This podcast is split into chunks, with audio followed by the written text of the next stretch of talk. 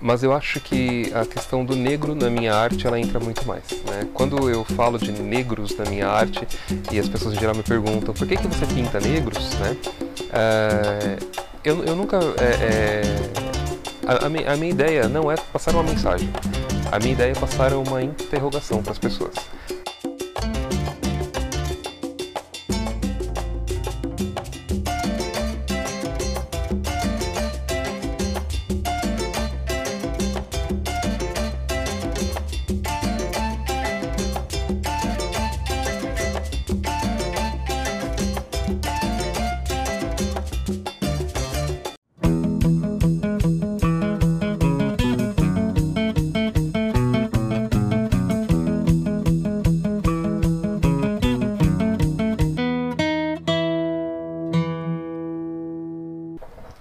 Nossa, que engraçado, né? É, quando, quando eu falo de arte na minha vida.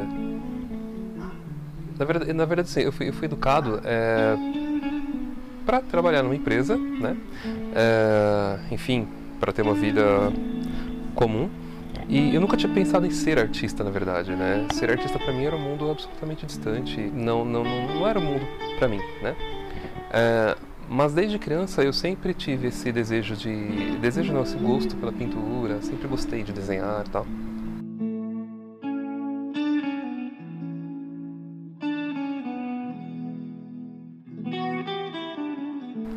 E eu me lembro quando era criança que a minha professora no pré-primário, ela me pediu para fazer um desenho sobre família, né? E eu lembro até hoje que a minha irmãzinha usava cadeira de rodas, né? E um carrinho, na verdade, né? Só que para adulto. E, e eu desenhei minha irmãzinha no carrinho e tal, né? E eu fui muito elogiado em casa por conta do desenho, né? E eu acho que o poder do elogio foi muito grande nesse período da minha vida, né?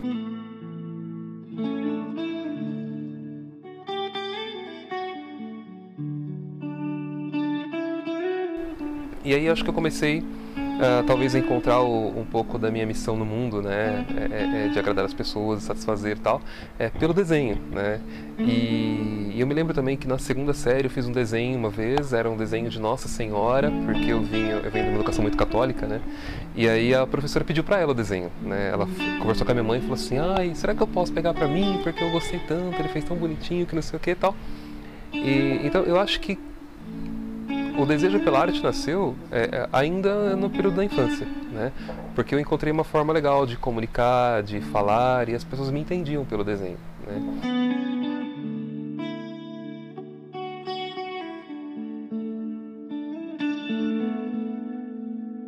E aí eu fui buscar cursos e aí eu fui buscar alguns é, é, os melhores mestres aí, né? Que, que, eu, que eu já conheci. E eu fiquei por volta de 11 anos estudando a, é, a arte entre desenho e pintura. A gente, infelizmente, a gente está vivendo dentro de caixinhas, né?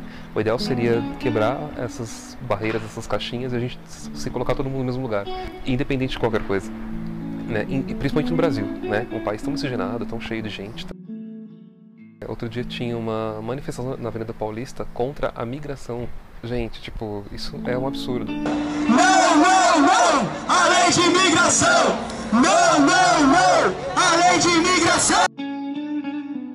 Se você não é de família indígena, de origem brasileira, desculpa, todos nós somos frutos de imigração. E o que a gente via ali na Avenida Paulista era um grupo de pessoas cujos avós ou os pais vieram de outros países, né? E estão lá lutando contra a imigração de outros povos que chegando agora nesse país. Acho que a nossa situação no, no Brasil, principalmente, é uma questão política é, que está dividindo as pessoas em, do, em, dois grandes grupos que estão brigando entre si o tempo todo. Eu, eu, não sei se a arte vai conseguir quebrar com isso, né? É, mas espero que sim. Mas acho que o futebol, por exemplo, é uma, uma maneira de você conseguir reunir todo mundo e juntar todo mundo. É, o próprio trabalho é uma forma de você conseguir reunir as pessoas, mas eu acho que a arte ela é bastante democrática nesse sentido, porque ela, ela te permite ser quem você é. Ou não, talvez, né? Depende muito da pessoa também que, que, que mergulha no mundo das artes. Eu, eu acho que a arte ela abre sim pra gente uma possibilidade maior de você se expor, de ser quem você é, porque é inevitável. Quando você se expressa pela arte, você expressa você. Ela, ajuda a democratizar um pouco aí a, as, as pessoas, de, de, reunir todo tipo de gente. Eu, eu, só que assim, eu, eu acho que por outro lado também a gente precisa tomar até um pouco de cuidado, né? porque ela pode tanto unir quanto afastar, né? E talvez a forma como a gente mostra isso, né? Por exemplo, a última exposição patrocinada pelo Santander foi super chato, assim, né? A forma como as pessoas utilizaram a exposição. O Santander fechou a exposição, o que eu acho é um crime ter fechado uma exposição. Eu acho que a, a, se as pessoas fossem um pouco mais abertas, né? independente de qualquer coisa, eu acho que uniria. Então eu acho que a, a, arte hoje em dia ela perdeu o medo porque a juventude perdeu o medo. Né? Há 20 anos não era assim. Eu conheço homens é, até hoje que são gays, são homens casados com suas esposas, têm seus filhos e que vivem até hoje escondidos, né?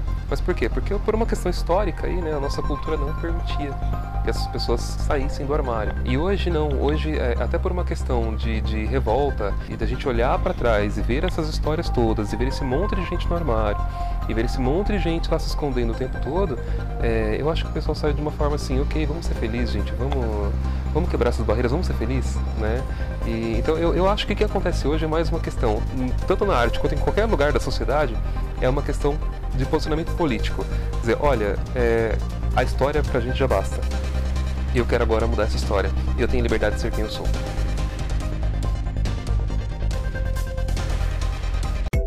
Eu acho que por ser negro, isso influencia muito mais, né? É, eu já tive uma série de trabalhos que eu, que eu fiz é, é, para expressar a questão da sexualidade de uma forma muito sutil, é, mas eu acho que a questão do negro na minha arte ela entra muito mais, né? Quando eu falo de negros na minha arte e as pessoas em geral me perguntam por que que você pinta negros, né? A minha ideia é passar uma interrogação para as pessoas. Eu não quero que ninguém olhe para o meu trabalho e diga assim, olha, o Paulo quis passar essa mensagem ou, esta, ou aquela mensagem. Eu quero que as pessoas olhem para o meu trabalho e falem, nossa, o que, que eu posso pensar, o que, que eu posso mudar minha linha de pensamento a partir disso daqui.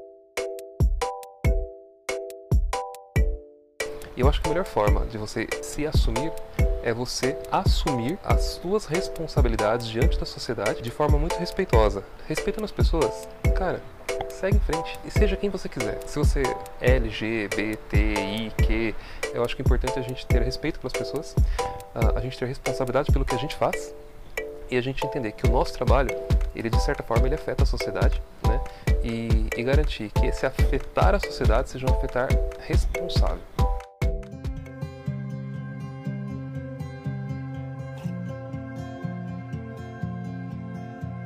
É, eu não me preocupo muito com o que os outros disseram, mas eu me preocupo muito com que aquilo que eu tenho de bagagem cultural, quando eu olho para aquele trabalho, o que, que aquele trabalho me influencia e o que aquele trabalho me faz pensar, né? E eu, o meu desejo é que com a minha arte seja a mesma coisa, né? Agora, tanto que todo mundo que quando olha meu trabalho, a primeira coisa que fala, nossa, cara, o olhar dos seus negros são muito legais, né? E, é uma das coisas que me agrada muito, porque primeiro que eu, eu, eu, levo muito mais tempo ali em cima do olho mesmo, trabalhando o olho, pensando e refletindo, né? E porque eu acho que o olho é, é aquilo que de fato mais passa alguma, alguma mensagem. A minha maior preocupação é, é que faça a pessoa questionar. Eu acho, na verdade, que hoje em dia quem precisa sair do armário são as pessoas que têm preconceito, porque elas estão trancafiadas dentro do armário do preconceito.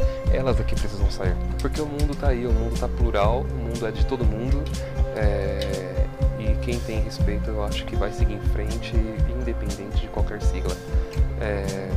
É... Eu, só, eu, só, eu só tenho uma, uma pena de terem tirado a sigla do. É simpatizantes. né? Que pena que tiraram essa sigla, né? Ui. Uma pena que tiraram a sigla do, do, do, S. Mas independente de qualquer coisa, eu acho que é importante a gente ter é, é, respeito e responsabilidade com as pessoas. Perfeito. Né? Eu acho que. Vergonha. Se você adora os assuntos aqui do canal, continue ligado, se inscreve, ativa o sininho, tudo aquilo lá que você já sabe.